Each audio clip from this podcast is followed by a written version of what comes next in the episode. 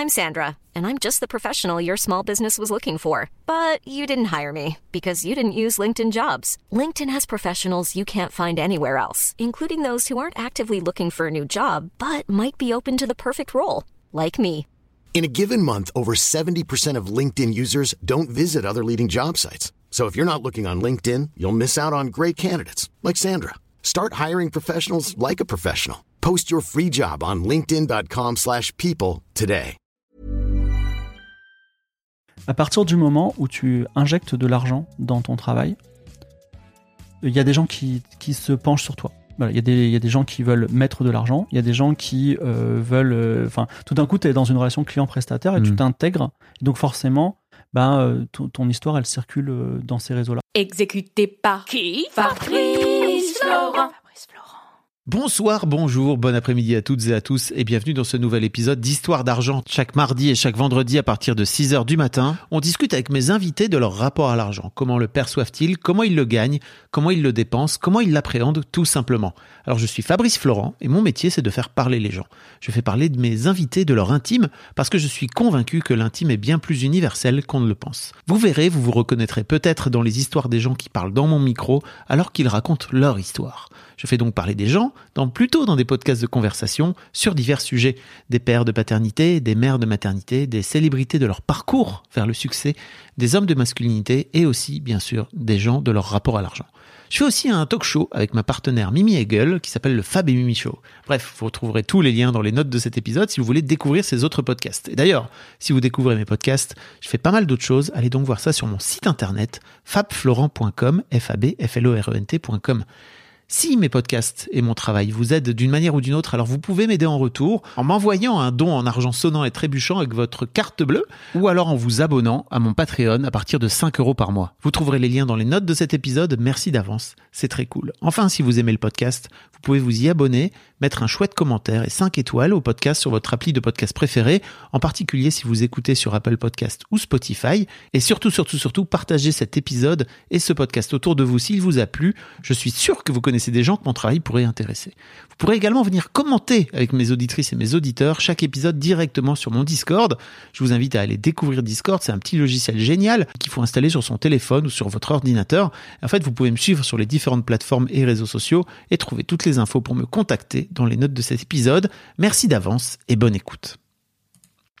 Je suis très heureux, Fibre, de t'avoir euh, dans ce micro. Vraiment, merci beaucoup de venir. Merci. Euh, pour les gens qui ne te connaissent pas, tu es donc Fibre Tigre. hein Oui. Euh, comment tu te définis euh, Tu racontes des histoires, non? C'est ça, on pourrait dire? Ouais, c'est ça. C'est euh, alors comme c'est un podcast sur l'argent. Ouais. En fait, on peut raconter des histoires comme un baladin et pour le plaisir de raconter une histoire. Mais je vais jusqu'au bout du délire de la monétisation puisque je raconte des histoires et je me fais payer pour ça.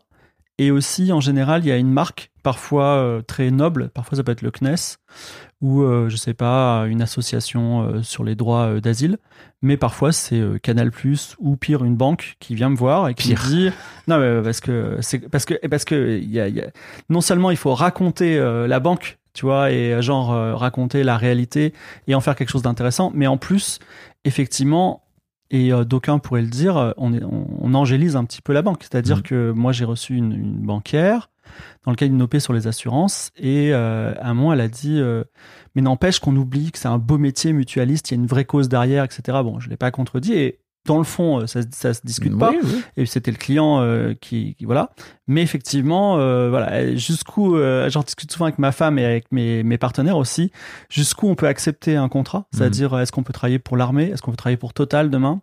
Je pense que j'ai mes limites mais je les dirai pas parce que peut-être il y a un client qui écoute Voilà. Tu vois, chez Mademoiselle, on avait fait une, une OP avec l'armée de terre qui cherchait à Ouais. féminiser ses rangs. Et en fait, je trouvais ça trop intéressant. Ils nous ont mis en contact avec des, femmes qui étaient, euh, qui faisaient partie de l'armée et qui racontaient un petit peu leur quotidien, etc. On s'en est pris plein la gueule sur Mademoiselle. Mais peu importe, parce que moi, je trouvais, je trouvais ça hyper aligné par rapport à tout ce qu'on avait pu faire auparavant.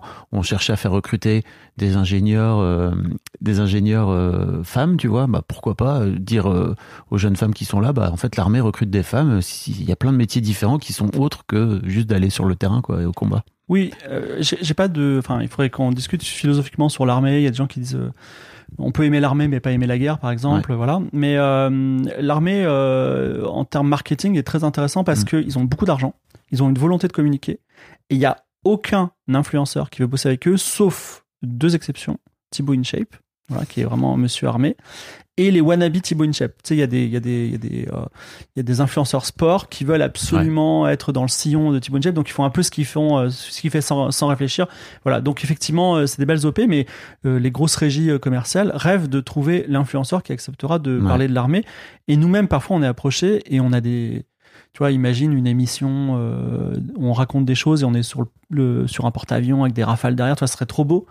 Mais ouais, effectivement, euh, dans le fond, euh, quand on voit les influenceurs, eux-mêmes, d'ailleurs, je les, je les en remercie. C'est un peu un garde-fou pour moi. Ils me disent, mais Fibre, euh, qu'est-ce qu'on va, de quoi on va parler et qu'est-ce qu'on fait vraiment, tu vois, est-ce qu'il n'y a pas mieux à faire, quitte à ne rien faire, tu Mm. vois. Voilà. Donc euh, merci à eux d'être les garde-fous de, de mon appât, de pas du gain, mais de la, de, la- de faire des choses, des, des choses pour faire des choses, quoi. De faire des choses pour faire des choses. Ouais. Bah, parfois on a envie d'exister, tout simplement.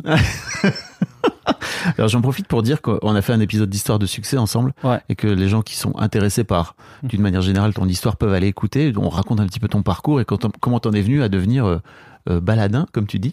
Euh, mais c'est vrai que euh, j'avais envie de discuter euh, d'argent avec toi. Euh, T'as pas écouté le podcast. Tu Non. fais partie des, des rares invités qui l'ont pas écouté, mais c'est pas grave, c'est ok.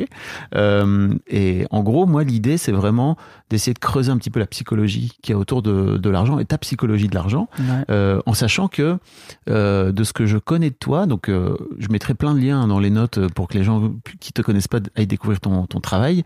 Il y a un côté chez toi très pragmatique, j'ai l'impression, à la fois dans ton travail qui est malgré tout très créatif, quoi, parce que tu inventes vraiment des histoires, tu inventes des univers, enfin, il y a plein plein de trucs que tu fais.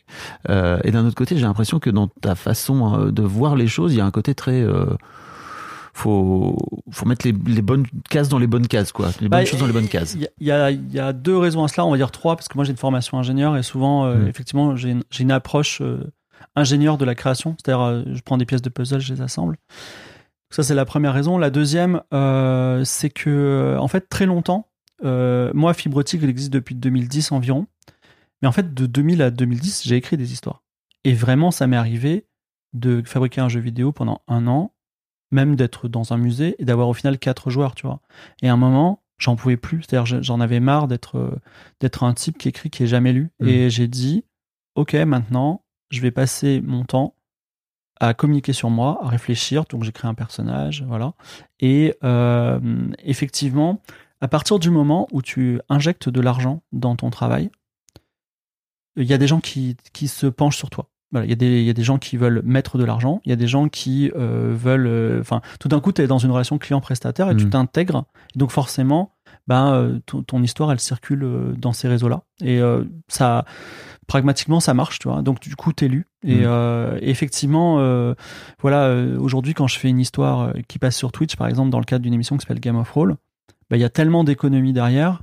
Enfin, ne serait-ce que parce qu'il y a, je sais pas, 30 personnes derrière une seule émission, Ouais. bah, il y a au moins 30 personnes qui regardent l'histoire d'une Mm. certaine façon. Mais en fait, il y a aussi leurs cousins, leurs, euh, voilà, et puis, et puis, euh, tous les influences, toute la, le- le- la rivière d'influence qui va avec. Oui. Donc, c'est, vous avez des dizaines de milliers de, de, Voilà, spectateurs hein, Donc, sur, c'est- donc euh, sur cette émission voilà. C'est, pour ça que c'est, et- et- mais c'est parce qu'il y a, enfin, c'est aussi quelque chose qui s'est construit le, au fil des années. oui quand tu dis euh, quand tu in- quand tu injectes de l'argent dans ton travail t'as dit Oui. ou dans comment qu'est-ce que tu as fait par exemple pour à un moment donné te dire ok je vais injecter de l'argent? Qu'est-ce Bah, que tu as injecté comme argent? Et alors, quoi- euh, comment? L'argent, il n'est pas toujours, euh, d'ailleurs, euh, comptablement, il n'est pas toujours en forme de trésorerie ou de cash. Mhm. Ça peut être du travail, de la sueur. Et effectivement, euh, enfin, aujourd'hui encore, et depuis, euh, depuis 2010, tous les jours, tous les jours, j'ai une case dans mon Excel qui dit communiquer sur mes projets. Et tous les jours, je communique sur mes projets sur tous les réseaux. Et ça fait partie, euh, ça fait partie de la professionnalisation des choses, mais aussi euh, tout simplement, bah, j'ai un agent aujourd'hui. C'est-à-dire que par exemple, j'arrête. Enfin, toi, c'est très particulier, mais euh, si quelqu'un me dit ça dirait de venir là, j'arrête de dire oui, oui, je viens, c'est trop marrant. J'envoie ça à mon agent et je dis tu négocies au max, tu vois. Et je vais même dire que je monétise mes refus. C'est-à-dire que parfois, tu as un gars assez riche qui te propose un contrat incroyable. There's never been a faster or easier way to start your weight loss journey than with PlushCare. PlushCare accepts most insurance plans and gives you online access to board-certified physicians who can prescribe FDA-approved weight loss medications like Wigovi and Zepbound for those who qualify. Take charge of your health and speak with a board-certified physician about a weight loss plan that's right for you. Get started today at plushcare.com slash weight loss. That's plushcare.com slash weight loss. plushcare.com slash weight loss. Hiring for your small business? If you're not looking for professionals on LinkedIn, you're looking in the wrong place. That's like looking for your car keys in a fish tank.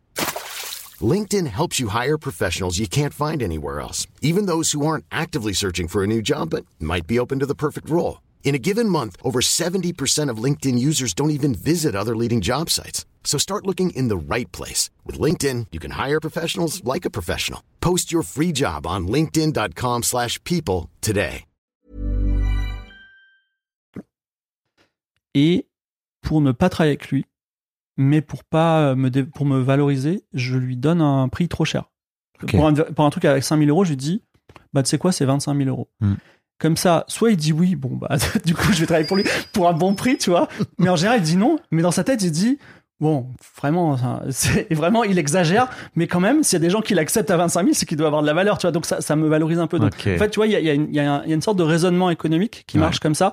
Et euh, les agents existent. Dieu sait que les agents coûtent cher et parfois ils sont en kikinant. Mais ils, leur, leur simple existence, en fait, est, est compris aux États-Unis. Euh, et là, parce qu'en fait, on a toujours du mal à s'auto-évaluer. Tu Ouais. vois. C'est pour, c'est pour ça que, enfin, tu vois, dans le, le- il y a un conte de fées. Le marquis de Carabas et le chapeauté, tu vois, le, cha, le chaboté. le chaboté, voilà. En fait, le chaboté, il, il prend un mec euh, random et il lui dit Regardez, c'est le marquis de Carabas. Du coup, tout le monde le respecte. Bah, c'est un peu ça, l'agent. Tu vois, c'est, c'est un gars qui va dire Non, mais attendez, fibre optique, c'est 25 000 euros. Tu vois. Alors, il dit Mais je n'ai que 10 000. Ok, on prend les 10 000. Alors que moi, j'aurais dit, j'aurais dit gratuitement parfois sur Ouais. certaines choses. Voilà. Donc, il y a ça. Mais pour répondre à la question sur la, la- le troisième, la troisième raison euh, pour laquelle je, je- j'injecte de l'argent dans mes processus de, de création, euh, et j'en ai parlé en fait l'autre jour, j'étais à Genève, on parlait cré- création d'histoire justement, et en fait on parlait aussi éducation euh, des jeunes. C'est que euh, l'argent, on dit l'argent il n'a pas d'odeur, mais je trouve qu'il y a un truc aussi, c'est que l'argent il est aveugle. Mhm. C'est-à-dire que aujourd'hui, quand on est feignant, on peut faire beaucoup d'argent en se comportant mal. Typiquement, euh, tout ce qu'on tout ce qu'on tout ce qu'on tout ce qu'on dénonce dans le capitalisme, les euh, licenciements euh, abrupts, euh, les euh, les délocalisations, euh, les cryptos, euh, euh, l'abus de spam, de publicité, tout tout le le, le, le côté euh, qu'on doit dénoncer malsain Ouais. des entreprises. Mais en fait, tout ça, c'est c'est de l'entreprise feignante. C'est-à-dire qu'en gros, le spam, qu'on déteste tous, c'est des gars qui se disent, c'est quoi? Tu automatises l'envoi, tu fais rien, et tu vas avoir quatre réponses sur 1000 où tu vas gagner de l'argent. Et effectivement, et t'as et t'as rien à faire. Et en fait, tu vois, c'est de la feignantise. Tandis Ouais. que on pourrait imaginer une entreprise euh, d'anti-spam qui dit, tu sais quoi, on va envoyer que 4 mails au lieu d'en envoyer 10 000, et en fait, c'est 4 mails qui vont marcher. Mais ça nécessite de l'intelligence, ça nécessite de la, de la sueur. Et ce que je veux dire, c'est que euh, moi, j'ai euh, des petits problèmes de relations sociales. Voilà. C'est-à-dire que tu- toi, tu es la première personne à qui je parle depuis deux jours. Parce que Ah je suis resté chez moi à bosser, je t'ai rencontré Ouais, hier. ouais, Voilà. On s'est croisés Donc, par je, hasard. voilà, je suis rentré de Genève, euh, genre mardi midi, et de mardi midi à maintenant, j'ai rencontré que toi dans la rue complètement par hasard. Et j'ai un peu de mal à discuter avec les gens. J'ai Mm. un peu de mal à dire aux gens que je les aime bien ou qu'au contraire, ils ont fait du Mm. mauvais travail. Mais l'argent est un bon moyen de euh, d'avoir des relations. C'est-à-dire que quand tu as des relations client-fournisseur avec tout le monde, euh, que tu dis euh, voilà on a atteint les objectifs ou pas, t'as pas à les juger, tu vois. T'as- Ouais. t'as- t'as- et euh, tu peux aussi, même si quelqu'un euh, se comporte mal, tu peux dire bah écoute je te paye, c'est cool, on travaille plus ensemble, tu vois. Et euh, et, euh, et donc moi ça me permet aussi de gérer euh, des relations humaines que j'arrive pas à faire. Voilà. Et euh, donc, euh, et, euh, et, et- et je veux dire aussi, c'est que j'ai expérimenté beaucoup avec Webedia, qui est une énorme boîte pour qui j'ai travaillé, et qui est vraiment. euh, Pour expliquer un peu, Webedia, c'est vraiment le, le plus gros euh, pôle de d'influenceurs euh, ouais. qui produit des influenceurs, qui les monétise, qui voilà. Voilà. Et Webedia, c'est vraiment la société qui a pas de cœur. Mais comme elle a pas de cœur, elle, est, elle a ni amour ni haine, tu vois. Et je trouve ça, je trouve ça fascinant parce que moi, je les trouve ultra puissants euh, mentalement. C'est-à-dire, j'aimerais être ces gens-là. Tu J'aimerais ne pas éprouver d'émotions parce que j'en ai trop. Et en fait, ces gens-là, euh, ils vont te, et, euh, en- comment dire, même si tu les insultes, même si tu les insultes, des, enfin, si tu as des relations hyper, hyper hostiles avec eux, si tu peux leur apporter de l'argent, ils vont te contacter comme Mm. si t'étais leur meilleur ami, tu vois. Ils vont dire, ah, viens, j'ai un, j'ai un contrat pour toi. Et inversement, si t'es leur meilleur pote, mais que tu n'as pas de valeur à leurs yeux, tu ne pourras jamais travailler avec eux. Mm. Et euh, enfin, j'exagère un peu, mais en gros, c'est. Tu grossis un peu le trait, mais mais c'est ce que je ressens avec ce- cette entreprise. Et euh, du coup, je. je- Enfin, comment dire, j'ai vraiment. euh, je suis content parce qu'en plus, euh, j'ai travaillé avec eux, puis plus du tout, puis ils m'ont dit euh, ciao, tu vois. Et en fait, je leur en veux pas parce que la seule règle, c'était la rentabilité. Hmm. Et effectivement aussi, d'une certaine façon, moi, j'aime, ça me ferait chier de raconter des histoires pour des gens qui ne les regardent pas et que un- une tierce personne, fut-il milliardaire, dépense de l'argent pour que je raconte des histoires pour que des personnes ne les regardent pas. Tu vois, ça sert à rien d'avoir un boulot qui n'a pas de sens. Ouais. Donc moi, je trouve ça intéressant. Enfin, je- ça me ça me convenait en ce qui me concerne. Disons que tu préfères avoir la plateforme, c'est ça? En tout cas, pour toi, l'important, c'était d'avoir la plateforme et des gens qui, qui viennent écouter consommer, entre guillemets, tes histoires, c'est Bah, ça? c'est c'est ce que je dis souvent parce que tu vois, en France, pour parler d'argent, on a l'exception culturelle. C'est-à-dire que euh, tu- en- la France a décidé, et c'est c'est un débat, c'est-à-dire que je suis pas euh, braqué sur le sujet, mais la France a décidé que si tu allais créer quelque chose qui a une valeur intellectuelle, euh, mais jugée par un comité, mais que tu vas avoir zéro spectateur, tu mérites quand même d'exister. Euh, est-ce que- alors, ça marche pour tous les secteurs, sauf un secteur qui est le jeu vidéo. Euh, Dans le jeu vidéo, on te donne des fonds si tu as quand même une espérance de- de- de- d'audience. Ouais. Et euh, ben moi, à titre personnel, alors euh, on peut imaginer faire des choses, mais moi, à titre personnel, non, je, je veux que euh, je veux que quand je fabrique une histoire, que les gens la lisent. Et je veux avoir le, en fait, je veux avoir le, le revers de la médaille. Enfin, je veux la monnaie de ma pièce. C'est-à-dire que si toutefois j'ai fait quelque chose de une mauvaise histoire, les gens ne vont pas l'aimer, ne vont pas l'écouter, et je vais en tirer une leçon. Je vais essayer d'être meilleur, tu vois. Tandis que si bah, à chaque fois que j'ai fait une histoire, quoi qu'il arrive, j'ai mon chèque à la fin du mois, bah, c'est pas comme ça que je vais m'améliorer, tu vois. Hmm. Et même à un moment, je pense qu'il faudra même que je me dise, euh, ça y est, je suis ringard, allez, euh, je, je change de métier, je fais autre chose, et, euh, et parce que j'aurais pu, je trouverai plus mon audience. Et bon, euh, voilà, après, euh, effectivement, s'il y a des créateurs qui sont à la rue, ils ont besoin d'aide, c'est un autre sujet. Mais tu vois, en fait, c'est pour ça que la question de l'exception culturelle, euh, qui fait débat. Euh, Mhm. Et je suis pas quelqu'un forcément de droite, donc euh, voilà. et Je, je, je, enfin, j'ai j'ai écouté le discours de Justine Triet et en Ah, plus ça, au, au Festival de voilà, Cannes. voilà, exactement. Et, et en plus, son discours sur l'exception culturelle, euh, il, est, il est légitime en soi, mais son film, du coup, il a bien marché, tu Ouais. vois. Donc, euh, on est hors de l'exception culturelle dans ce cadre-là.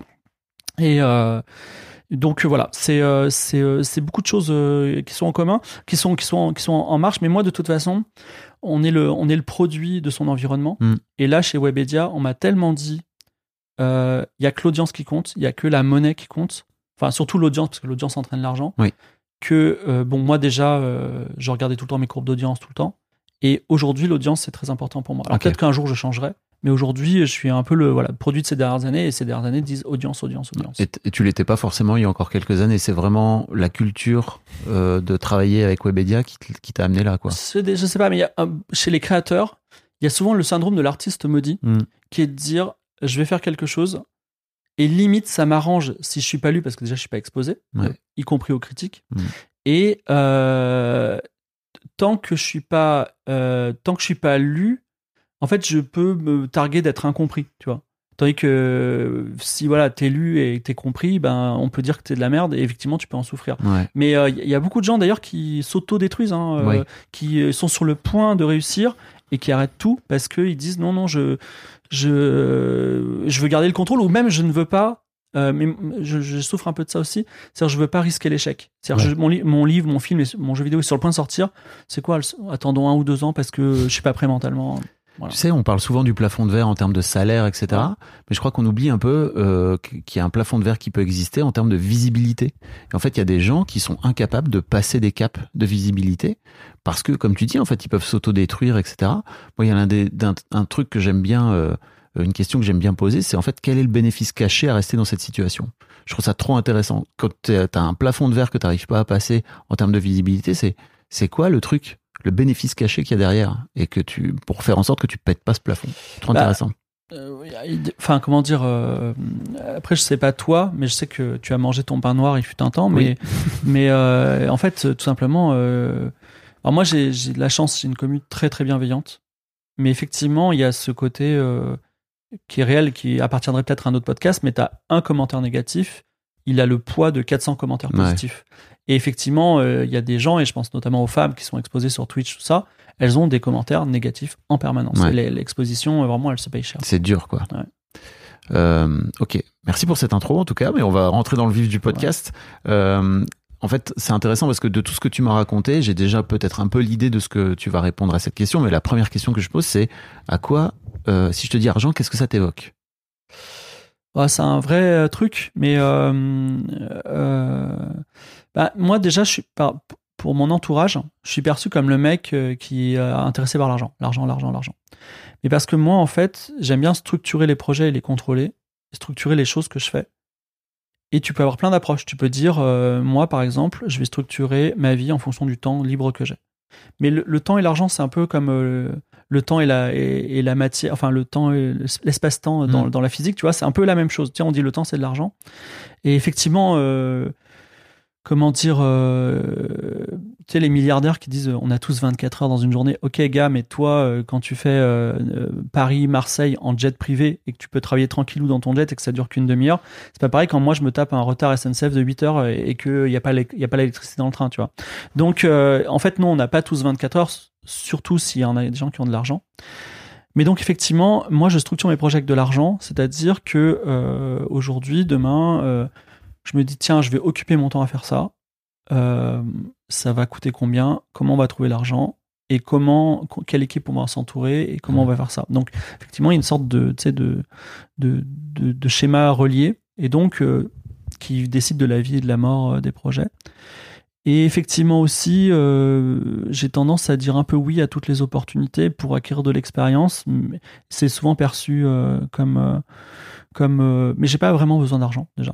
Je pense que je suis riche, non pas par rapport aux Français moyens, mais de par mon mon rythme, mon niveau de vie. Voilà. J'ai un niveau de vie plutôt modeste et donc je suis riche et je n'ai je n'ai pas besoin de gagner au loto. Tu dépenses pas beaucoup d'argent, c'est ça? Non, très très peu. Et euh, et euh, T'as une grosse rentrée d'argent T'as eu un héritage ou un truc comme ça qui te permet aujourd'hui de pouvoir te dire euh, je suis ok, c'est tranquille pour moi? Non. Alors déjà, première chose. Alors si j'ai une rentrée d'argent, il fut un temps puisque j'ai fait un jeu vidéo, Out There, qui s'est vendu à un million d'exemplaires. Ok, ça D'accord. Donc c'est bien. c'est mais beaucoup d'argent, Ouais, j'imagine. mais c'est pas toute la vie. Voilà. Oui. Et c'est pas une rente en tout cas. voilà. Et le problème aussi d'être auteur, c'est que on a notre salaire une fois par an, le royalties. Ouais. Et donc quand tu as le salaire en janvier et que tu dois tenir avec ce salaire, tu marches sur l'année et tu, tu dis toujours euh, il y a peut-être un coup un coup- dur en août, tu vois. Et donc euh, voilà, et à la fin tu te retrouves à la fin de l'année, tu as dépensé très peu, mais bon c'est comme ça. Et euh, donc à l'année c'est compliqué. Mais même en fait, comment dire, il y a un- aujourd'hui en 2023, contrairement en 2000, dépenser de l'argent c'est c'est ne pas être écologique malheureusement. Et mm, moi je prends le train, donc je pourrais avoir une voiture, mais c'est pas écologique ou l'avion. Euh, je pourrais voyager, mais c'est pas écologique. Et aujourd'hui, qu'est-ce qui reste? Ben le, le- se- s'enrichir culturellement, mais c'est pas Netflix. Enfin, je veux dire, tu vois, aujourd'hui Oui. pour voir des films, c'est tellement peu cher par rapport aux années 80. Il fallait aller dans un vidéoclub et voilà. Donc en, en gros, euh, voilà. Et- et moi, je dis souvent, si, enfin, le, le, le meilleur plat du monde, tu vois, le, un plat, un- le, plat de luxe euh, chez Gagnère, là, dans le 8e arrondissement, je crois que c'est 300 euros. C'est-à-dire que si tu veux manger le meilleur plat du monde entier de l'univers, il faut juste que tu économises 300 euros. Donc, voilà. y a- ça reste accessible. Voilà, voilà, c'est cher pour plein de Français, Ouais. mais si tu veux te faire un kiff une fois, ça reste accessible. Voilà. C'est-à-dire que la, enfin, c'est pas que j'ai j'ai des problèmes à dépenser mon argent, c'est que euh, je, je vis euh, très largement en dessous de mon niveau de vie, très bien. Et, euh, et tant mieux parce qu'aussi j'ai organisé ma vie. Enfin, je me suis jamais vu à la retraite. Ouais. Donc j'ai, je cotise pas vraiment, on va dire. Là, Mm. je, je crois qu'à la retraite, je vais toucher genre 8 euros par mois. Donc heureusement que j'ai des royalties, tu vois. Mais, mais en vrai, euh, en vrai, euh, je me vois pas arrêter de travailler. Je me vois Mm. pas, enfin, à 60 ans dire, hey, ça y est, je suis à la retraite Ouais. et euh, j'arrête de travailler. Je vois, enfin, je vois pas dans quel monde ça arrivera. Donc euh, T'as quel âge aujourd'hui? 45. Ok. Voilà. Et euh, je suis effectivement, je suis de moins en moins riche, voilà. Mais voilà. Et donc sinon, l'argent. Tu veux dire euh, que l'argent que t'as gagné sur ton jeu vidéo, tu le dépenses petit à petit, c'est ça? Il y a un côté où tu t'es dit, ok, c'est une manne à un moment donné, j'ai gagné. Ou- Alors après, j'ai pas gagné tant que ça parce que euh, quand t'as plein d'argent, enfin, quand t'as plein d'argent d'un coup, euh, souvent tu le gères pas bien et t'as. Ah, t'as t'as fait ça alors Non, c'est pas ça, mais t'as. Là, là, maintenant, c'est, je suis très, euh, je pense que je suis incollable sur les impôts, mais. Ouais. euh, Ah oui. mais effectivement, euh, le pire chose qui puisse arriver hors gagner au loto, c'est euh, de gagner de l'argent de façon très brusque d'un coup. Mm. Parce que la France n'a pas d'architecture adaptée pour ça. Ouais. Et après, je suis, je suis contre l'exil fiscal. Très cyniquement d'ailleurs, parce que euh, l'exil fiscal, c'est un mauvais calcul financier. C'est euh, à partir du moment où on s'exile fiscalement, en fait, on s'exile aussi, euh, enfin, pratiquement euh, physiquement Ouais. euh, de la structure française et donc ben fini les subventions fini fini fini tout ce que tout ce que toute l'infrastructure que peut apporter la France donc Ouais. euh, vraiment euh, très euh, cyniquement je dis aux gens ne enfin parce que les streamers ils sont quand ils touchent un million d'euros, ils touchent un million d'euros. Ils ont pas, enfin, toi, c'est- ils sont en pleine marge. Donc, Ouais. euh, je leur dis surtout, euh, n'allez pas vous exiler fiscalement. C'est vraiment le mauvais move, quoi. Il y a eu plein d'histoires où justement il y a eu des streamers Twitch qui sont allés euh, vivre euh, Ouais. à Malte. Ouais, il y a eu tout un tout un, un cirque avec ça où ils étaient allés ob- obligés entre guillemets bien sûr d'aller vivre euh, là-bas six mois par euh, six mois par an. Donc euh, ça s'est su, ça fait du buzz. Et ça, c'est super intéressant parce que c'est vraiment une décision de vie primordiale qui va t'affecter toute ta vie, y compris celle de tes enfants parce que tu n'as plus la sécu, etc.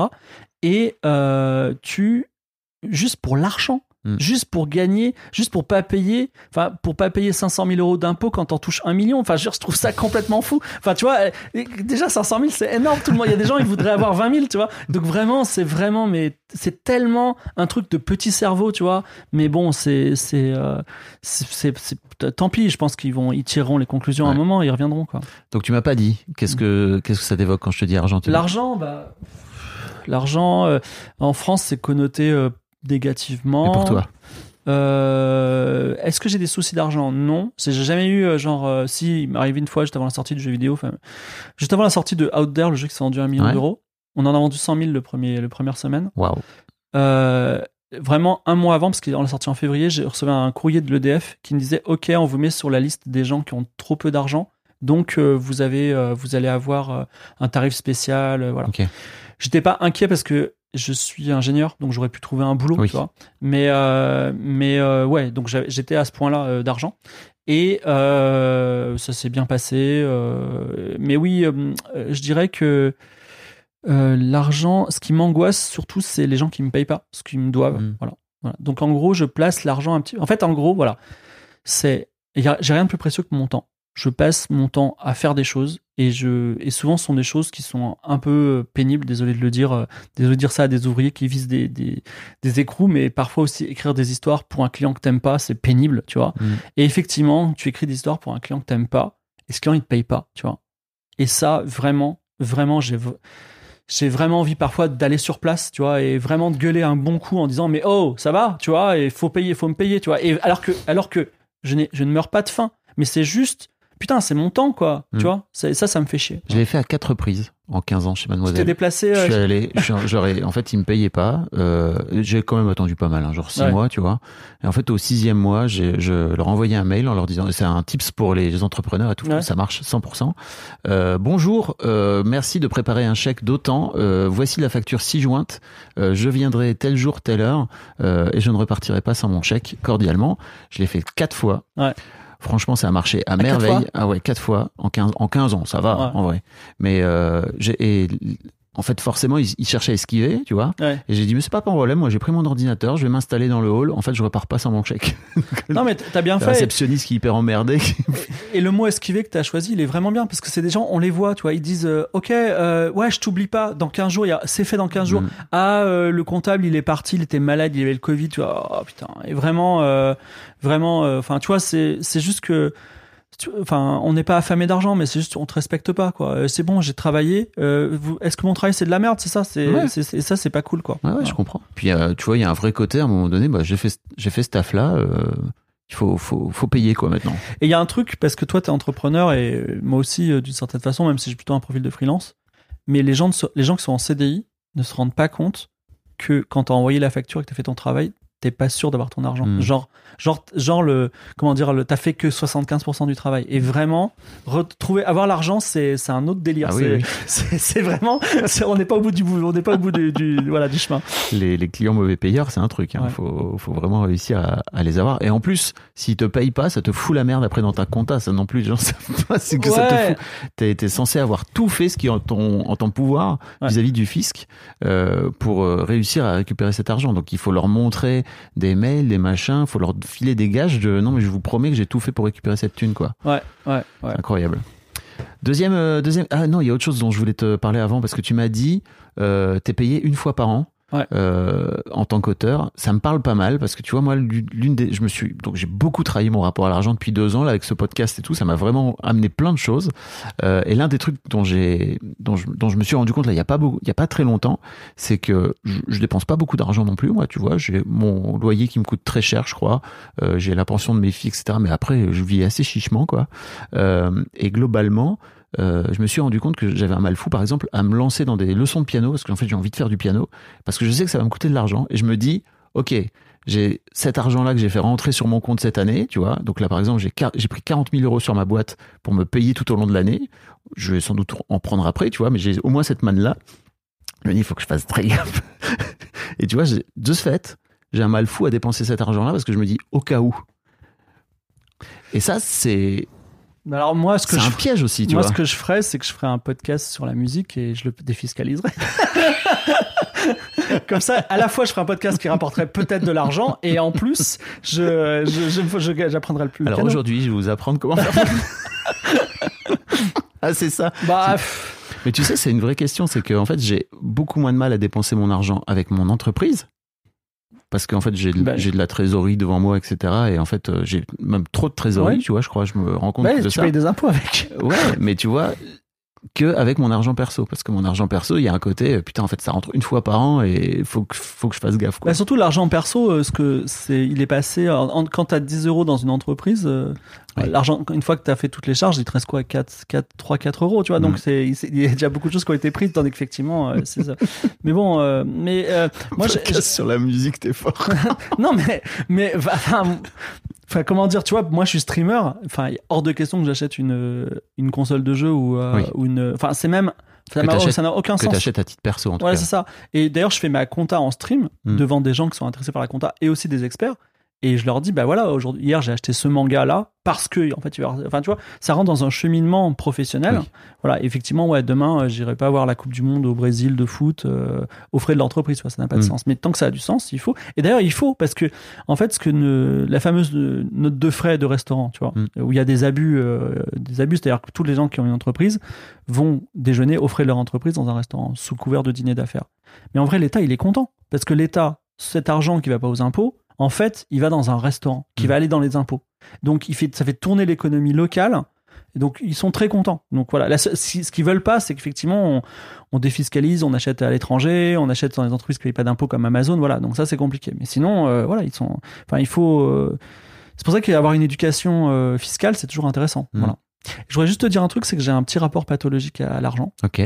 Je suis perçu comme radin euh, par mes proches, comme ça je dis tout.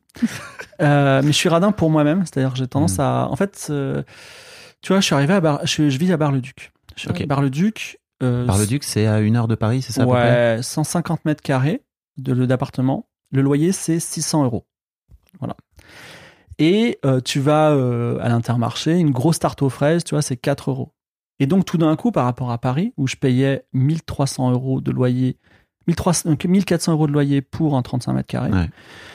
Euh, enfin, je pouvais m'acheter un iPhone euh, par, par mois, quasiment, tu vois, avec la différence de, de, de, de, de loyer. Et, euh, et en fait, c'est fou parce que tu t'habitues à l'argent. Enfin, tu t'habitues à l'économie. Mm. Et, et tu vois, la tarte à 4 euros de fraises qui était énorme, des, des fois, j'attends qu'elle soit à moins 50%, tu vois, en ligne date Ah. limite, pour qu'elle soit à 2 euros. T'as peur de dépenser? Eh Ben, je sais pas, ouais, tu vois, je suis un peu gros, je, je m'entoure un peu de graisse pour me protéger. Oh.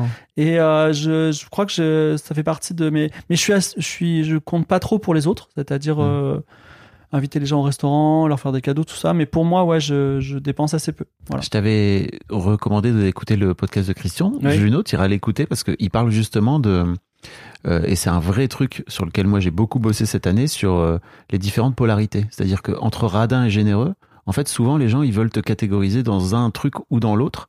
Et en fait, lui dit bah c'est un peu comme ouvrir les bras en fait, tu vois. Radin, ça peut être vraiment t'as as les t'as les mains les unes contre les autres. En fait, tu veux faire passer le moins d'argent possible. Ouais. Et en fait, généreux, tu peux ouvrir les bras et de ce fait-là être beaucoup plus généreux. Et en fait, il dit mais ça dépend vraiment des situations. Moi, il y a des moments où je suis radin et d'autres moments où je suis généreux et ça dépendra à chaque fois de qui je suis. Et en fait, après, les gens peuvent venir me dire que je suis radin dans telle situation, mais je me dis, je suis radin et c'est ok, tu vois. Non, mais il y a, la, il y a la- le profil psychologique du radin. Et euh, je, en tant que radin, j'aimerais euh, faire l'apologie du radin en disant, que, en disant que c'est quand même quelqu'un qui a un problème, qui souffre, tu vois. Bah ouais. C'est-à-dire que le radin, comme dans l'avare de Molière, il souffre physiquement quand il dépense de l'argent. Et euh, moi, je, d'ailleurs, je, me, je m'auto-détruis quasiment. C'est-à-dire que moi, je vais dans un intermarché pour me faire à manger et j'essaie d'avoir le plus de calories pour le moins d'argent possible. Mm. et ça, fait des ça fait des résultats pas très pas top tu vois. Et donc effectivement euh, quand tu es euh, mais pourquoi? Pour quelle raison? Quand quand t'as plus d'argent qu'il t'en faut pourquoi tu es, tu es comme ça? C'est qu'il y a un vrai problème psychologique. Tu vas écouter ce podcast, tu vas voir, Voilà, ça va être plein de questions, plein Très de bien. réponses, parce qu'en fait, c'est souvent de la peur. oui c'est ça c'est la peur. C'est de la peur de manquer. totalement Et c'est un, un sujet dont on a, dont on a beaucoup, beaucoup, beaucoup parlé dans le podcast, quoi. Tu vois, les gens qui ont peur de manquer, souvent, ils viennent, euh, et en fait, effectivement, ils font en sorte de, même si t'as de l'argent, tu vois, d'aller regarder quand même, d'avoir la fameuse tarte à moins 50%. c'est ça voilà c'est ça Et tu sais, moi, je juge pas. hein. En fait, je comprends aussi que de l'extérieur, euh, tu vois, j'ai entendu dire, t'as un entourage qui te dit que t'es plutôt de droite, t'as un entourage qui te dit que t'es plutôt radin, etc. Euh, en fait, pour moi, c'est juste des projections que les gens viennent amener sur l'argent d'une manière ou d'une autre Oui. et finissent par euh, venir te plaquer sur l'argent et donc te plaquer dessus parce que toi, t'as tel ou tel comportement, quoi. oui Dans après l'histoire d'argent, je juge personne. non non mais surtout euh, je- de droite je- enfin ouais voilà non mais ce que je veux dire c'est que parfois c'est parfois c'est plus simple C'est plutôt tes amis de gauche, d'ailleurs, qui te disent que t'es de droite. Parce Non, que c'est ça pas veut ça, strictement rien dire. C'est pas ça, mais surtout, en vrai, c'est. Parfois, tu, tu luttes pas, tu vois. Tu dis, euh, je préfère qu'ils disent ça, c'est plus simple. Comme ça, on avance. Vous savez quoi? J'ai accepté l'argent, j'ai accepté l'OP sur l'armée de terre. Vous inquiétez pas, on va avancer, ça va être super. Je suis de droite, voilà. Hop, ça va plus vite. Ah ouais, et en plus, euh, en plus, ils peuvent dire non, mais c'est la faute de fibre, il est de droite, ça les arrange, comme ça il reste de gauche, et on avance tous ensemble. Voilà. C'est toi qui prends pour tout le monde, alors. Mais ouais, ça mais après ils ont le chèque et ils sont contents, tu vois. Ah ouais, donc t'es t'es un pare-feu, quoi, carrément. Ah non, mais là, je peux, euh, là, par exemple, dans nos émissions, il y a un ruissellement. Et d'ailleurs, souvent, en fait, quand je m'associe, euh, je sais pas si ça t'est arrivé, mais moi, je suis euh, inconsidérément généreux dans mes associations. Mm. C'est-à-dire que souvent, je m'associe avec trois gars et on va faire euh, par égal, tu vois. Quel- qu'est-ce- quoi qu'il arrive, tu vois. Et je le sais déjà qu'il y a forcément un gars qui va moins travailler avec tout le monde et que moi en particulier. Et que mais toi, ça va. Toi, t'es un peu le. Ça va. le- À ce moment-là, t'es un peu le fondateur du projet, c'est ça, et que tu. Ça, ça- ça- pas forcément, mais euh, L'initiateur. mais moi, je préfère faire ça et m'y tenir, tu vois, qu'il n'y ait pas de renégo, même s'il y a beaucoup de frustration parfois. Hmm. Parce que euh, c'est un peu c'est un peu je, je, fais je dis c'est une belle histoire voilà c'est comme ça. C'est la vie. C'est les sleeping partners ça existe depuis toujours.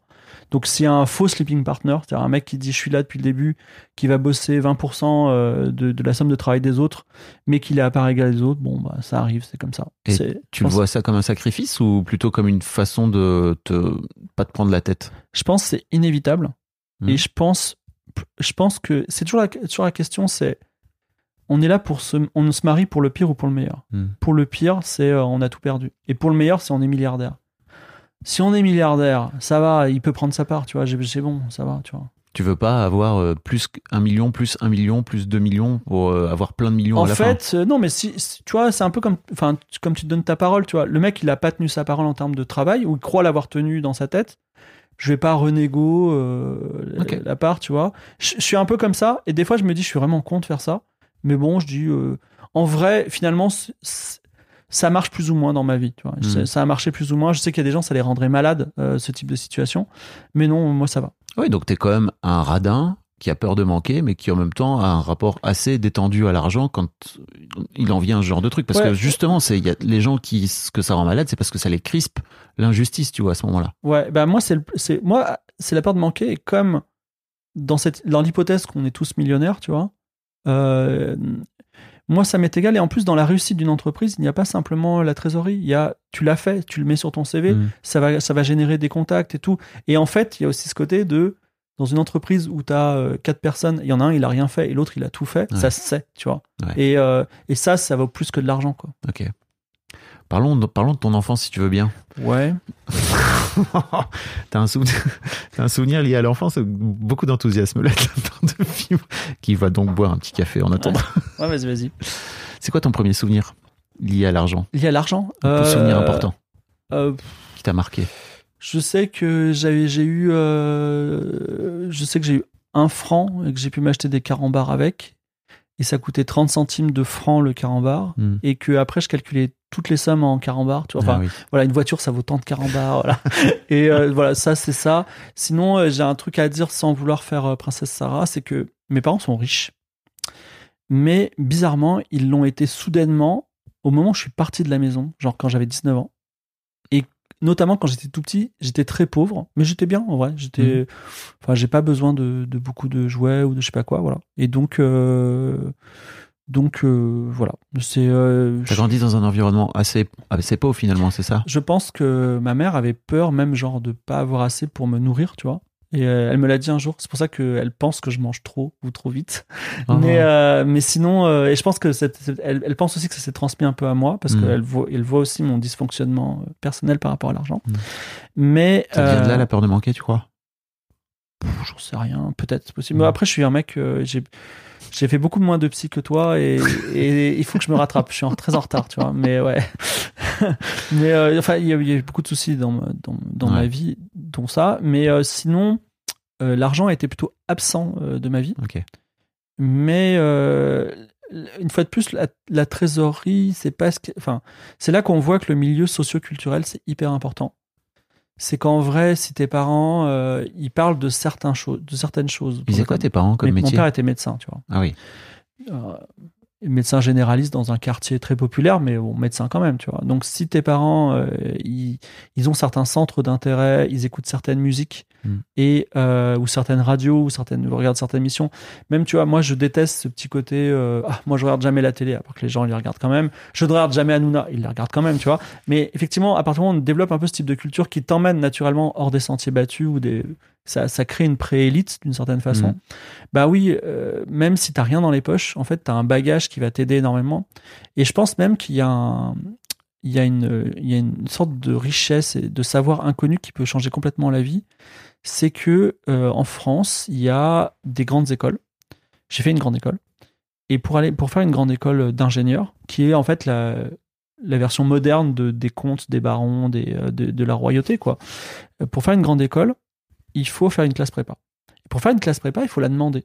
Mais quand tu es en terminale, aucun prof te dit euh, vas-y mon gars, fais classe prépa, il faut que tu la demandes. Ouais. Et en fait, les, les, les jeunes qui ne savent rien, ils se laissent balloter par la vie et ils disent bon, tu sais quoi, je vais aller en fac, ça va être très bien, fac, je vais faire fac de géo, c'est l'air hyper intéressant, j'adore cette matière. Ouais.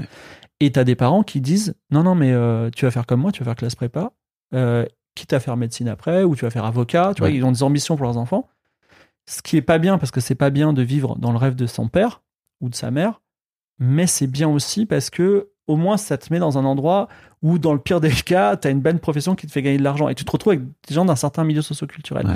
Et je pense que cette espèce de secret qu'on ne dit pas aux enfants, c'est là, que se passe beaucoup de, de scission de la société. Et je Mhm. l'ai vécu une deuxième fois à Paris parce que moi je suis arrivé à Paris de province en ayant réussi une école d'ingénieur et j'ai découvert par exemple qu'il y a certaines écoles de journalisme ou de communication qui sont vraiment des écoles clés où tu vas avoir des gens qui vont vraiment rayonner sur Paris Ouais. et maîtriser tout Paris, tandis qu'à côté, on sera rien du tout, même si tu veux travailler dans la com. Quoi. Ouais. Voilà. Exactement. Et ça créera ton entourage Voilà. qui finira par créer bah, les gens que, avec qui tu vas faire tes études, dont tu auras le numéro de téléphone que tu pourras appeler directement et avec qui tu auras partagé des tas de trucs. euh, effectivement. ouais. Et ça, ça, ça, vaut, ça vaut énormément. Ah, ça, c'est inquantifiable en termes de. Mais ces fameux. Je, je cite souvent Bourdieu, tu sais, dans ce podcast. Bourdieu est le capital euh, culturel et social et qui n'est pas juste que économique. Voilà, exactement. Ok. Mais il y a, il y a même des gens, je pense, ils ont absolument pas de. Ils ont rien dans les poches Hmm. et ils sont extrêmement puissants, extrêmement riches. Ta mère avait peur de manquer d'argent, donc tu disais ça? Je pense que elle me l'a dit un jour. Elle m'a dit, euh, elle m'a dit que quand j'étais tout petit, ils avaient vraiment. euh, mon père n'était pas encore installé comme médecin, donc c'était encore, je crois, étudiant. Hmm. Et euh, ils avaient vraiment rien, voilà. Et elle m'a dit ça un jour. Voilà. Je pense que pour me donner des clés de compréhension, mais bon, voilà. T'as pas creusé plus? Bah non, euh, tu sais, moi je suis né en 78, on n'a pas la culture encore de la, de la psychologie, même si post-Covid, bah, j'ai vu psy, psychiatre, et, euh, voilà. Mais il y a là encore le désert rural, ça crée des inégalités, Ah parce oui. que quand tu es à Bar-le-Duc, c'est compliqué de voir des psys euh, qui sont pas des naturopathes, toi. Tu sais qu'il y a des psys qui font de la visio maintenant. Ouais, je sais aussi, c'est c'est ça. Et puis euh, c'est dur, hein, c'est dur parce que parfois tu, enfin c'est, enfin euh, de dire je vais voir un psy, d'aller voir un psy, de le payer, c'est comme euh, la facture. Hein. Tu sais, t'as fait, t'as fait que 50% du travail parce qu'il faut aussi lui dire des trucs, tu vois. Voilà. C'est chiant hein, de parler. Euh, comment tu comment tu te tu vois c'est intéressant parce que tu disais que tu ne t'imagines pas euh, te projeter dans la retraite Ouais. et que t'as pas du tout de ce fait-là investi dans ta retraite. Ouais. C'est marrant parce que moi j'ai reçu il y a pas très longtemps euh, la- pour la première fois de ma vie mon décompte de trimestre, tu Ouais. vois, parce que j'ai été salarié pendant 7 ans moi avant ça. Je me suis dit putain, c'est vrai, j'ai commencé vraiment à travailler sur 98 quoi, tu vois. Et euh, waouh, j'ai j'ai payé la moitié de mes trimestres pour l'instant. Je sais pas comment j'ai fait. hein. Je- Mais euh, toi, tu as décidé de ne rien mettre du tout dedans parce que c'est un choix que tu fais toi en tant que en tant que freelance pour le coup, en Alors, tant qu'auteur. Il y a plusieurs choses. Il faudrait qu'on parle de l'héritage aussi, je pense. Oh oui, si tu veux bien. Mais euh, la, la retraite, j'ai fait des erreurs dans ma jeunesse. Et donc, euh, tu vois, aujourd'hui, si je me disais, putain, la retraite, c'est important, 45 ans, c'est trop tard, tu vois, c'est mort, j'aurais pas de retraite, tu vois, il y a plus de, enfin, sauf si vraiment j'investis des sommes colossales dans des mutuelles privées, tu vois, mais voilà. Donc, c'est pas possible. Euh, ça veut, bon, je mets de l'argent de côté. Euh, j'ai, aussi créé un système finalement euh, d'œuvres qui me donne des royalties. Euh, Oui, on- peut-être à vie, tu vois, peut-être voilà. Donc, euh, je sais pas. Pourquoi Parce qu'en mais- gros, tous les ans, l'intégralité de ce que tu as pu créer auparavant pendant tes Exactement. 20 ans de carrière Mm. finit par te rapporter, enfin ça ruisselle quoi, comme tu disais Ouais. tout à l'heure, euh, t'as as des petits sous qui rentrent et ça finit par faire des gros Et, sous. et parfois, j'ai que, parfois, j'ai, par exemple, j'ai une BD qui s'est quand même vendue à 10 000 exemplaires, donc c'est not bad, tu vois. Et elle me rapporte genre très peu, genre 30 euros par an. Mm. Mais en vrai, bah tu les prends, tu vois. Et en vrai, euh, voilà, si t'as 4, 5 livres, bah ça peut monter à 200 balles, plus euh, des jeux vidéo. Alors les jeux vidéo, c'est beaucoup plus, donc voilà. Mais en vrai, c'est un peu comme ça qu'on se constitue un petit capital. Euh, sinon, figure-toi que je, peut-être que je suis en complètement délusionnel là, mais j'investis un petit peu aussi dans mes relations. C'est-à-dire que ben moi par exemple, je finis, je finis beaucoup de contenu gratuit. Et je me fais, euh, je, je travaille- j'ai autour de moi des gens qui me font confiance professionnellement et amicalement. Et en vrai, cette, je vais donner un exemple très concret. Cet été, on a eu une tuile sur qualité, on a eu une procédure juridique. Qualité, c'est la boîte. Voilà, qualité de boîte de podcast. Qualité, voilà. Une boîte de podcast, mais une boîte Que de vous avez podcast avec tes voilà, qui a qui fait zéro argent. Tu vois. Mm. Parce que justement, mes, mes, mes 12 associés, eux, ils ne s'intéressent pas à l'argent. Et limite, faire des bénéfices, ça leur pose problème. Et moi, je fais la comptabilité, ça me pose problème leur vision des choses. Mais peu importe, j'ai compris. J'ai compris. Et même là, on- je pense qu'on va la dissoudre et on va faire une association parce que comme ça, aura moins de travail. Oui. Mais en gros, euh, C'est chiant de s'associer avec des gens de gauche, n'empêche. hein. En tout cas, des gens de gauche qui ont peur de l'argent. Ah, il y, a- il y a des trucs fous. Faudra que tu leur files mon podcast. Voilà. et donc, euh, donc euh, on a une procédure judiciaire et je suis désemparé parce que, parce que la seule façon de répondre, c'est d'avoir un avocat. Il faut payer un avocat, on n'a pas la trésor, tu vois. Mm. Et en vrai, je me suis plaint, j'ai fait ouin ouin euh, en stream. Et il y a un avocat qui m'a contacté, qui m'a dit Gars, je te le fais, il n'y a aucun problème, je vous adore, blablabla. Et il l'a fait, il a fait un super bon travail. J'avais tellement honte que j'ai dit Bon, vas-y, envoie-moi une facture de temps, tu vois, une somme, euh, à- on va dire à quatre chiffres, voilà. Et, euh, et euh, il m'a dit non, vraiment non. Mm. Non, j'ai dit non, pas question, tu vois. Et effectivement, il y a aussi cette espèce de capital si, tu as bien traité les gens, que tu les as pas déçus, que tu leur as fourni Mm. du contenu gratuit tout, tout le temps euh, et que tu les connais bien.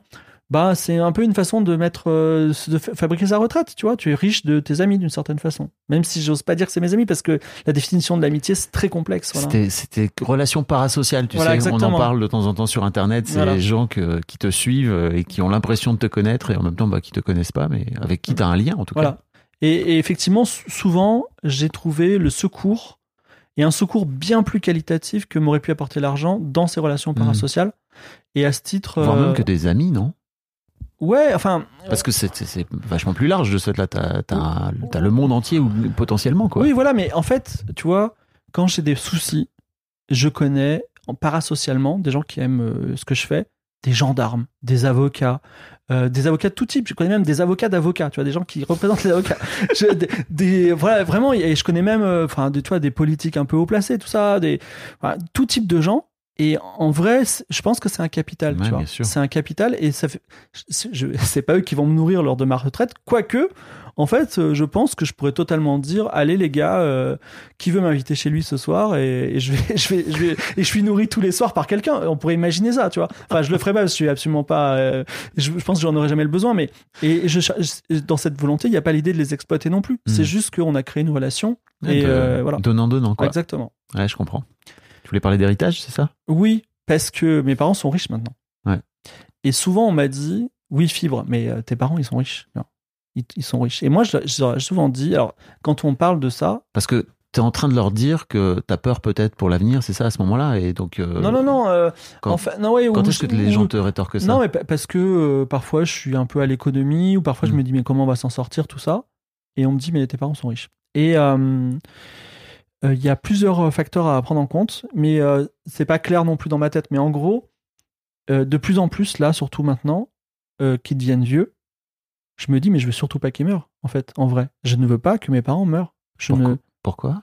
Ben, je veux pas qu'ils meurent. Oui, alors d'une manière générale. Je veux qu'ils vivent toute leur vie. Tu vois, je veux qu'ils vivent. Je, limite, je voudrais alors, mourir avant vivre, eux. ils vont vivre toute leur Oui, vie, ça c'est sûr. je- je- limite, je voudrais mourir avant eux, ça me ferait trop de peine, tu vois. Et je veux dire, je ne peux pas envisager un seul moment toucher un héritage et m'en réjouir même, tu vois. C'est- C'est-à-dire, le jour où je touche un héritage, ça veut dire qu'il sera passé quelque chose de terrible dans ma vie. Ouais. Cependant, Tes parents, t'as quand même conscience que tes parents vont mourir ou c'est dur pour toi Ou alors vraiment, Alors, je viens, vraiment, je viens de toucher un truc très dur là. vraiment, quand le dossier arrive dans ma tête, je dis, tu sais quoi, on en parle plus tard. Fibre, il est temps d'aller en thérapie. c'est quoi, on en parle plus tard. Mais voilà. Et, mais cela dit, c'est vrai, je- parce que je veux vraiment être transparent et je veux pas mentir euh, dans ce podcast Mhm. ni à moi-même. C'est vrai que je pense qu'il y a une dimension où tu es relax, tu vois. Et c'était de dire, pire des pires, je veux voir mes parents. Même si, je dois te dire une chose, je m'entends pas très bien avec mes parents non Mhm. plus, tu vois. Donc, euh, que, enfin, tous les gens de mon âge d'ailleurs, quand ils vont voir leurs parents, ils sont heureux un jour et les deux au bout de deux jours, ils en peuvent plus, tu vois. Ouais. Mais euh, donc euh, voilà. Et euh, et en plus, je déteste et je pense que je serais pas ce type-là. Je déteste les gens qui justifient euh, leur manœuvre financière en disant non mais c'est pour mes enfants, tu vois. Tes enfants ils t'ont rien demandé, gars. Ouais. Ils t'ont pas demandé euh, que tu sois marchand de sommeil ou euh, que tu aies euh, 18 appartements euh, et que tu on puisse pas loger des, enfants à Paris, tu vois, des, des étudiants à Paris. Donc en gros, je déteste ce discours et à ce titre, je- j'essaie de rejeter un petit peu l'héritage. Voilà. Et effectivement, je pense que le jour où je toucherai l'argent de mes parents, ça se trouve, ils ont pas tant d'argent que ça d'ailleurs, euh, parce qu'ils m'en ont jamais parlé. Parce que tu le sais pas. Voilà, ils m'en ont jamais parlé. C'est sûr, ils ont tout claqué. Mais Parce euh, que dans ta tête, tes parents sont riches, mais vous en avez jamais parlé. voilà, c'est ça. Je sais absolument pas combien ils ont. Vous parliez d'argent avant aussi ou pas? Non, ça n'a jamais été un sujet. Là, mon père, il me dit de temps en temps, euh, tu sais, euh, vous allez hériter quand je serai mort, tout ça, parce que lui, il pense à la mort. Merci, papa.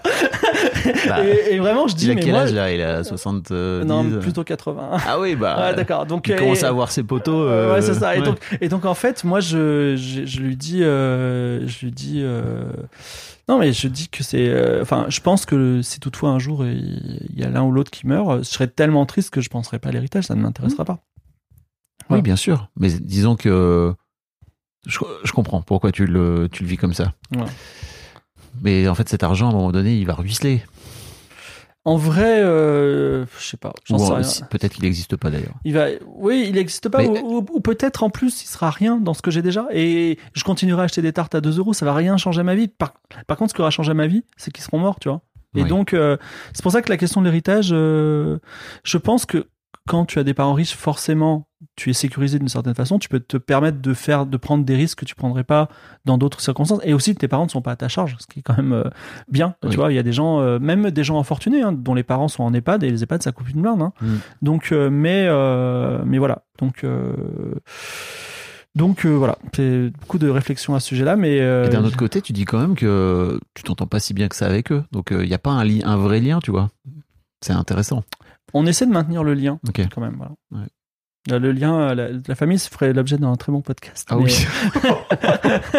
Mais on parle beaucoup de famille, tu sais, Ouais, dans l'histoire d'argent d'une manière générale, parce que souvent les parents euh, transmettent leur rapport à l'argent. C'est-à-dire que ce que j'entends dans ta peur de manquer, tu vois, j'ai un peu l'impression qu'il y a ta mère Oui. derrière, tu vois, il y a la peur de, de manquer de ta mère qui qu'elle t'a Mhm. refilé entre guillemets, quoi, sans vouloir te la refiler.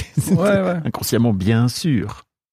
Ok, donc dur pour toi la question de l'héritage, c'est pas forcément un truc très très simple, très évident. Non, mais euh, j'y pense pas. Je, comme je te dis, quand le problème, enfin, je, je ne, Oui. je ne, je ne construis pas ma Tu ne vie fais rien. avec le mot héritage. Voilà, c'est ça. Tu ne fais rien pour faire en, so- en te disant, ok, de toute façon un jour euh, ça tombera quoi. Et moi-même, j'ai pas d'enfant, donc euh, je ne suis pas en train de constituer un héritage pour enfant. Ça n'a pas de sens pour moi d'accumuler, et j'ai pas euh, hyper envie, non, non, de donner euh, à une fondation contre le cancer quand je serai mort non plus.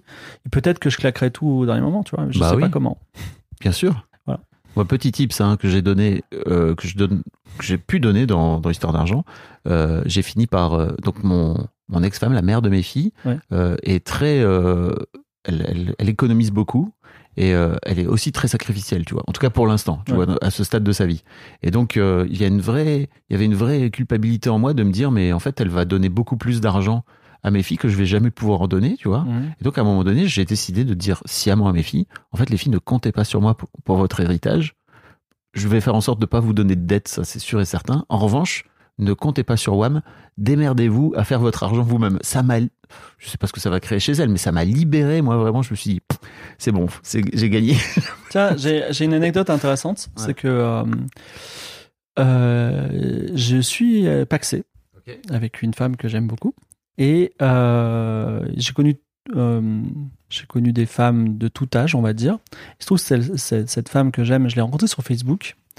Et elle est plus jeune que moi. Elle est plus jeune que moi et elle est, euh, Plus jeune, plus jeune? elle est, elle est pas deux fois moins jeune que moi, on va dire. Elle a Mais- 15 ans. Oh, mais, putain, mais- fibre. non, non, non, non, elle, elle a fini ses études de médecine et elle est médecin depuis plusieurs années. Voilà. Euh, Donc, euh, voilà. mais euh, c'est quelqu'un qui est, est très féministe Hmm. et elle vit hyper mal la différence d'âge. Parce qu'effectivement, euh, elle est la première à dire Leonardo DiCaprio quand même, tu vois. Et est, elle, elle est dans un schéma qui est pareil. Et il se trouve que depuis le début de notre relation, Tu es, Léno- tu, tu es donc Leonardo DiCaprio, fibre. Bien joué. Et ce- depuis le début de notre relation, Ouais. vraiment, c'est elle qui- à sa demande. Day one, c'est-à-dire quand on n'était pas paxé, qu'on qu'on voyait, on se voyait même pas une fois par mois, on a fait un pacte d'argent qui est de dire si je dépense un euro pour elle, elle dépense un euro pour moi. Ah, Et euh, très rapidement, on a fait un compte commun pour que ce soit Mhm. plus simple, dans lequel on verse, on a versé au début 100 euros, après aujourd'hui c'est 600 euros, on met tous les, tous les mois. Et toutes les dépenses sont communes. Sinon, elle a ses dépenses à elle et j'ai mes dépenses à moi, Ouais. mais sinon, toutes les dépenses communes, c'est le compte commun. 1 euro, 1 euro. Même si on se pose des questions d'argent qui sont de dire, par exemple, est-ce que c'est normal que je mette 600 et elle 600 quand, euh, je sais pas, je gagne, disons, 10 000 euros par mois et qu'elle que 2 000 Et des fois, elle gagne, enfin, peut-être qu'elle gagne 3 000 d'ailleurs, je sais pas pas combien elle gagne, mais et des fois, quand elle gagne 3 tu 000 sais pas et que je, elle gagne que je gagne. Oh non, j'en sais rien. vous en, vous en parlez pas non plus? Enfin, Non, en dehors de cette discussion sur le compte commun, quoi. Non, non, on n'a pas de. On a, en fait, on a. enfin, L'argent, on en parle quand il pose des soucis, mais euh, enfin, de toute façon, euh, voilà. Non, non, non. Mais je- il est tout le... En fait, je comprends cette... parce que pour moi, c'est un, c'est un vrai truc à débunker aussi, tu vois. De... Euh, En fait, l'argent, il est partout, tout le temps. Et en fait, euh, quand tu en parles que quand il y a des soucis, en fait, t'es pas, t'as pas travaillé dessus ou sur ton rapport à l'argent. Et de cette là, souvent, ça fait nimp. C'est-à-dire que souvent, dans les histoires d'héritage, c'est parce que les gens n'en ont pas parlé toute leur vie, qu'ils en ont pas parlé entre eux, qu'ils n'ont pas échangé entre eux, que ça finit par, tout le monde vient projeter leur propre connerie sur l'argent qui reste. Et donc, ça finit par faire des clashs énormes. Euh, mais j'ai des épisodes avec des couples. Euh, si vous voulez écouter ensemble, c'est trop intéressant parce qu'il y a vraiment des couples qui ont justement pris en, so- en, en question cette équité euh, en se disant, ok, il y a un moment donné où euh, en fait celui qui gagne plus met plus Oui. dans le compte commun pour faire en sorte que ce soit égal. Après, je comprends la question féministe, Ouais. mais il y a aussi une question. Bah, pour moi, les- le féminisme, c'est aussi l'égalité. Il y a une question de proportionnalité, mais là où on, on a du mal à régler le problème, parce qu'on est deux personnes intelligentes et de bonne volonté, c'est que moi, j'ai des revenus très variables. Mm. Vraiment de. Il y a des, enfin, ça peut vraiment aller de 0 à 10 000 ou 20 000 euros par mois, mais ça peut être plusieurs mois d'affilée zéro. Ouais. Et elle, quoi qu'il arrive, ça tombe, ça tombe et elle a une retraite, ça tombe et euh, ça, augmente, ça ne fera qu'augmenter. Donc c'est c'est un peu compliqué à cerner. On le fait sur la base de la bonne foi. Ouais. Et en plus, on est euh, plutôt généreux l'un envers l'autre. Oui. Donc, euh, pour l'instant, on s'entend bien. Et ça reste aussi des petites sommes. C'est-à-dire, on n'est pas en train de- d'investir dans un immeuble. Euh, cela dit, voilà, la question, euh, puisqu'on est en couple paxé, quand même, et qu'on n'a pas de contrat de mariage, on, et qu'on ne compte pas se marier parce que c'est pas trop le mood. Ce qu'on va faire, c'est qu'on va, on a peut-être, on a songé à un testament, tu vois. Donc, un peu, euh, voilà. Donc de mettre ça sur, Sur, euh, noir sur blanc. Quoi. Ouais, parce que parce qu'aujourd'hui, si je meurs, tout vient à mes parents Hmm. et pas à elle. Et euh, voilà. Et donc, on, et vice versa. Donc, on veut pas, on veut pas s'exposer. Ah, donc vous en parlez quand même. Ah oui, c'est un vrai sujet. C'est un vrai, c'est un vrai sujet. Mais une fois de plus, euh, je sais pas si tu as fait un podcast sur ce sujet, mais parler de testament, c'est parler de sa propre mort, c'est compliqué quand même. voilà. Parce que moi, la première fois qu'elle m'a dit, j'ai dit, écoute, c'est quoi? Moi, je serais mort, j'en ai rien à foutre. mais, euh, mais non, elle m'a dit non, s'il te plaît, voilà. Donc, donc, euh, Quand tu disais que t'en as rien à foutre, t'en as rien à foutre, t'en as pas rien à foutre pour elle, j'imagine, mais c'est plutôt, on fait un peu comme tu veux, c'est bah, ça? je sais pas, l'idée m'a l'air tellement horrible que j'ai pas envie de penser au. Enfin, les autres Ah. problèmes me semblent dérisoires, tu vois. Mais C'est important la mort. Ouais. Ça fait partie de la vie. Ouais, c'est ce que disent les gens, mais euh, C'est ce que disent les gens. Après, mon seul, euh, mon seul, seul espoir, c'est que c'est surtout les autres qui meurent euh, quand on est vivant, quoi. Hmm. Voilà, on se voit jamais mourir d'une certaine Bah façon. non. Ok. Bon, ok, hein. Voilà. dis donc. Il y en a des doses. Est-ce qu'il y a un sujet sur lequel je t'ai pas amené, dont t'aurais aimé parler, en rapport avec l'argent je sais pas trop. Euh, non. euh, si- enfin, on pourrait parler de l'éducation peut-être? Ouais. Euh, euh, je, bah, je pense, je trouve que l'éducation publique, elle parle pas d'argent. Mhm. Voilà, ça c'est un vrai souci. Faudrait qu'on Euh, parle de mort aussi, non, à l'école. Qu'est-ce que t'en penses? Ah ouais, ben, je pense qu'on fait un peu de philosophie quand même, tu vois. Un tout petit peu. Mais les sciences économiques et sociales, elles parlent surtout de faire des entreprises. Ouais. Mais elles parlent pas. D'économie globale. voilà. Mm. Et, et c'est, c'est pas genre comment faire une fiche d'impôt, le fameux truc, mais c'est juste effectivement notre rapport à l'argent, un peu comme ton podcast. C'est-à-dire, euh, c'est quoi la. Parce que, en fait, le problème, c'est qu'aujourd'hui, les jeunes euh, vont sur Internet pour se former Mm. et ils veulent devenir millionnaires. On sait pas pourquoi d'ailleurs. En fait, c'est très étrange. On sait pas pourquoi les gens veulent des sommes énormes. Tu vois enfin, ça a l'air évident, ils veulent un appartement, tout ça, mais en fait, il y a une... pourquoi, pourquoi millionnaire, pourquoi pas, pourquoi ils veulent pas avoir simplement 40 000 euros, tu vois, je sais pas. Pour moi, il y a un peu. Déjà, il y a ce truc du millionnaire qui existe depuis l'époque de Bernard Tapie, en fait. Ouais. hein, tu vois, pour moi, ça vient, ça vient d'il y a longtemps. Mais c'est surtout exacerbé par les réseaux sociaux et par euh, tout ce qui. Tout ce qu'il peut y avoir de matériel derrière, quoi. Tu vois, c'est surtout la vie de millionnaire qui va avec. Et j'ai interviewé, et pour les gens qui écoutent, je vous invite à aller écouter, euh, quelqu'un que tu connais qui s'appelle Sébastien, euh, qui a vendu son entreprise pour beaucoup, beaucoup, beaucoup d'argent. Sébastien M? S- Sébastien, Sébastien L, Sébastien Lucas, Ok. Pomme, tu connais euh, qui a vendu sa, qui a vendu son entreprise pour beaucoup d'argent et qui disait un truc incroyable. Euh, il dit bah en fait faut savoir que derrière la colline de l'argent, les gens, il y a rien en fait. C'est-à-dire que juste une fois que tu as accumulé autant d'argent, et en fait Sébastien était dans la situation où il travaillait, il se tuait au boulot parce qu'en fait il voulait pas toucher à son pactole et à son et à son capital. Euh, il dépensait entre 10 et 15 000 euros par mois, ce qui est à, somme toute assez raisonnable pour euh, pour ce niveau de fortune. Et en fait, il voulait tout faire pour faire en sorte de facturer tous les mois entre 10 et 15 000 balles. Donc, il, il- se tue au boulot, quoi. Tu Ouais. vois, parce qu'il a peur de manquer. Il y a ça, et alors ça, ça, ça, me, ça me permet d'avoir un autre sujet qui est, euh, en fait, quand on touche une somme d'argent euh, importante d'un seul coup, et ça m'est arrivé, Mm. euh, Parce que pour le coup, ton, ton jeu, quand tu l'as, quand tu l'as vendu, t'as fini par toucher toute cette somme-là d'un coup, c'est ça? Euh, oui, euh, enfin la, la première fois, oui, c'était un premier coup. Ouais. Mais après, je n'ai pas eu que ça. J'ai eu aussi. T'es prêt à euh, dire combien t'as gagné? Bah, Je vous laisse faire le calcul. Un million euh, multiplié par 5, euh, divisé par. en- Vous enlevez 30% de Steam.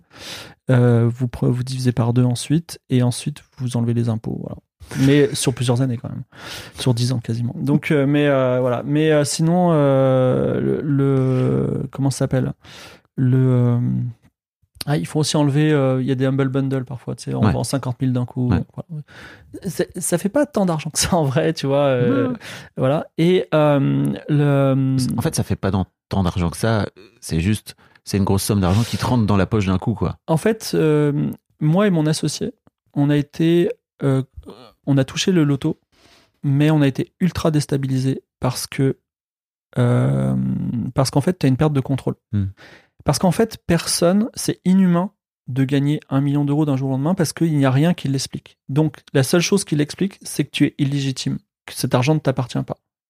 Et donc, tu ne peux pas le dépenser, Hmm. donc tu le gardes en capital. tu On aurait dû taffer ensemble à l'époque, je t'aurais aidé. Oh là là, Non, non, alors tellement moi- de choses. Non mais alors c'est marrant parce que moi mon associé est tombé en dépression, il, il parlait plus, genre Ouais. comme s'il était euh, catatonique. Et moi au contraire je me suis réfugié dans le travail pour euh, un peu comme euh, le faisait Sébastien. Et euh, donc j'ai j'ai re- j'ai retravaillé derrière etc. Euh, et puis euh, Pour te, pour te créer une légitimité, tu veux dire? Pour, pour ouais, te- voilà. euh, c'est C'était une façon de, pour une autre de, de, De pas de gérer. fuir. Mais ça m'est pas. Enfin, j'ai aussi vendu une entreprise avant. Là, Game of Thrones, on a- on a fait aussi quelques Kickstarter, tu vois, en centaines de milliers d'euros. Mm. Donc, c'est- quand même des choses. L'argent circule, tu vois. Après, je fréquente aussi des influenceurs pour qui ils ont énormément de trésorerie et de cash aussi, et eux, ils, ils arrivent à gérer aussi. Mais oui, il y a, il y a ce côté un peu. euh, en fait, il y a, y a une idée communiste qui est de dire euh, il, faut, il faut empêcher les riches d'avoir trop d'argent, ou il faut les. Enfin, tu vois, il y a au-delà de 20 millions d'euros, par exemple, ils ont plus d'argent, tu vois. Et c'est pas con parce que, euh, en vrai, si tu as plus d'argent que tu peux le dépenser en une vie, à quoi bon? Tu prends de l'argent à des gens qui ne l'ont pas, tu vois? Et euh, donc, dans ce cas-là, pourquoi des gens intelligents Parce que Sébastien, c'est un mec intelligent. Mm. Pourquoi des gens intelligents gardent plus d'argent qu'ils en ont besoin, tu vois? La peur. alors, la peur, certes, mais euh, tu- vois, euh, il pourrait sécuriser, on va dire, 2 millions d'euros dans un compte en banque. Euh, je parle de lui, hein, pas, pas de Mhm. moi, j'ai pas, j'ai pas, même pas, enfin, j'ai pas un million, même pas la moitié, tu vois, Mhm. mais voilà. Et euh, donc, euh, et euh, il pourrait mettre ça et euh, et euh, et dire, euh, ok, après je, je donne le reste ou je sais Mhm. pas, mais enfin, mais c'est- mais c'est vrai que c'est un système, enfin, c'est c'est quand on enfin, quand on y pense, c'est normal. Et je voudrais dire aussi un truc, c'est que j'ai remarqué que chez les nouveaux riches ou les riches soudains, il y a tout un écosystème de, de gourous, de pseudo-thérapeutes, tout ça, qui, qui repèrent ces gens qui sont un peu vulnérables Ouais. en leur disant je vais vous aider, euh, voilà, passer le cap, tout ça. Et souvent, c'est des, des gros escrocs. Voilà, donc il y a une vraie économie du désarroi euh, post-argent, quoi. Voilà. Bah ouais. Voilà. Mais je- quand je te disais, viens, on aurait pu travailler ensemble, c'est que vraiment, je vois exactement ce que ça crée comme truc maintenant, tu vois. Ouais. Et, euh, et en fait, euh, j'ai interviewé Sébastien au tout début du podcast. Là, je suis en train de me former, tu sais, à devenir euh, euh, spécialiste de la relation à l'argent Ouais. et de et de d'aider les gens en fait. Et je vois, en fait, euh, je vois exactement ce que comment comment aider Sébastien, quoi, tu vois, aujourd'hui, parce que en fait, quand tu projettes autant de trucs, il suffit juste de déprojeter, tu vois, alors, juste entre guillemets, quoi, tu vois. Mais c'est pas si c'est pas si compliqué que ça. en vrai. Mais t'écouteras euh, si, si, si Ouais. vraiment le sujet de l'argent t'intéresse, euh, t'écouteras le podcast parce qu'il y a vraiment plein plein d'histoires très différentes, quoi. Euh, merci en tout cas. Est-ce qu'il y a un endroit où les gens peuvent venir, euh, mes auditeurs et mes auditrices de podcast peuvent venir te voir en particulier, sur lesquels tu as envie de les, les accueillir? Oui, alors, et si, si on veut parler argent, en plus, c'est twitch.tv slash fibre tigre. Donc, euh, en général, euh, je stream de temps à autre, mais le mardi à 13h, je fais ma compta en direct. Donc, et vraiment, j'explique tout. Je dis, voilà, euh, là, je suis allé dans ce restaurant japonais, ça m'a coûté 18,90€, euh, voilà, dont tant de TVA, je le saisis, c'est passé ça, voilà. Enfin, Est-ce que ça, est-ce que t'es assez à l'aise avec l'idée de recevoir des, de l'argent de tes abonnés Twitch? Parce que c'est un vrai truc, hein. Pour les gens qui connaissent pas Twitch, alors, c'est une, plateforme où il y a une culture de donner de l'argent à des, à des créateurs que t'aimes, quoi. je suis ultra à l'aise. Non seulement ça, mais en plus, je leur dis euh, Eh oh, ça va euh, je vois J'en vois qui sont là et qui donnent même pas, tu vois. bon, parce que. Alors, s'il y a quelqu'un qui est que je sais euh, pas très riche et qui donne, non, dans ce cas, je dis arrête, tu fais Mhm. pas. Sinon, les gens qui donnent, souvent, ils sont riches. Et euh, souvent, ils sont anonymes d'ailleurs. Et. euh, mais c'est très peu, en fait, l'économie. euh, Enfin, je gagne. par les dons, je gagne 500 euros par mois en moyenne. Donc, c'est. sur euh, beaucoup de gens, donc c'est assez peu, je les dépouille pas, on va dire. Ouais. Parce que le gros, je suis un streamer qui prend l'argent chez des clients euh, institutionnels, donc euh, ou des banques ou des choses comme ça. Donc moi, je suis très relax avec cette idée-là. Voilà. Merci Fibre. Merci C'était beaucoup, Florent. adorable. Merci. Un grand merci à vous d'avoir écouté jusqu'au bout. Pensez à rejoindre le serveur Discord pour venir commenter avec le reste de ma commu. Je vous trouverai tous les liens dans les notes de cet épisode. Et si mon travail vous plaît, je vous rappelle que vous pouvez m'offrir en échange un peu de sérénité en vous abonnant à mon Patreon ou en m'envoyant de l'argent en vous munissant de votre CB. Vous trouverez tous les liens dans les notes de cet épisode également. Bonne fin de journée et j'espère à très bientôt pour un nouvel épisode de podcast. Planning for your next trip? Elevate your travel style with Quince. Quince has all the jet setting essentials you'll want for your next getaway, like European linen, premium luggage options, buttery soft Italian leather bags, and so much more. And is all priced at 50 to 80% less than similar brands. Plus, Quince only works with factories that use safe and ethical manufacturing practices. Pack your bags with high-quality essentials you'll be wearing for vacations to come with Quince. Go to quince.com slash pack for free shipping and 365-day returns.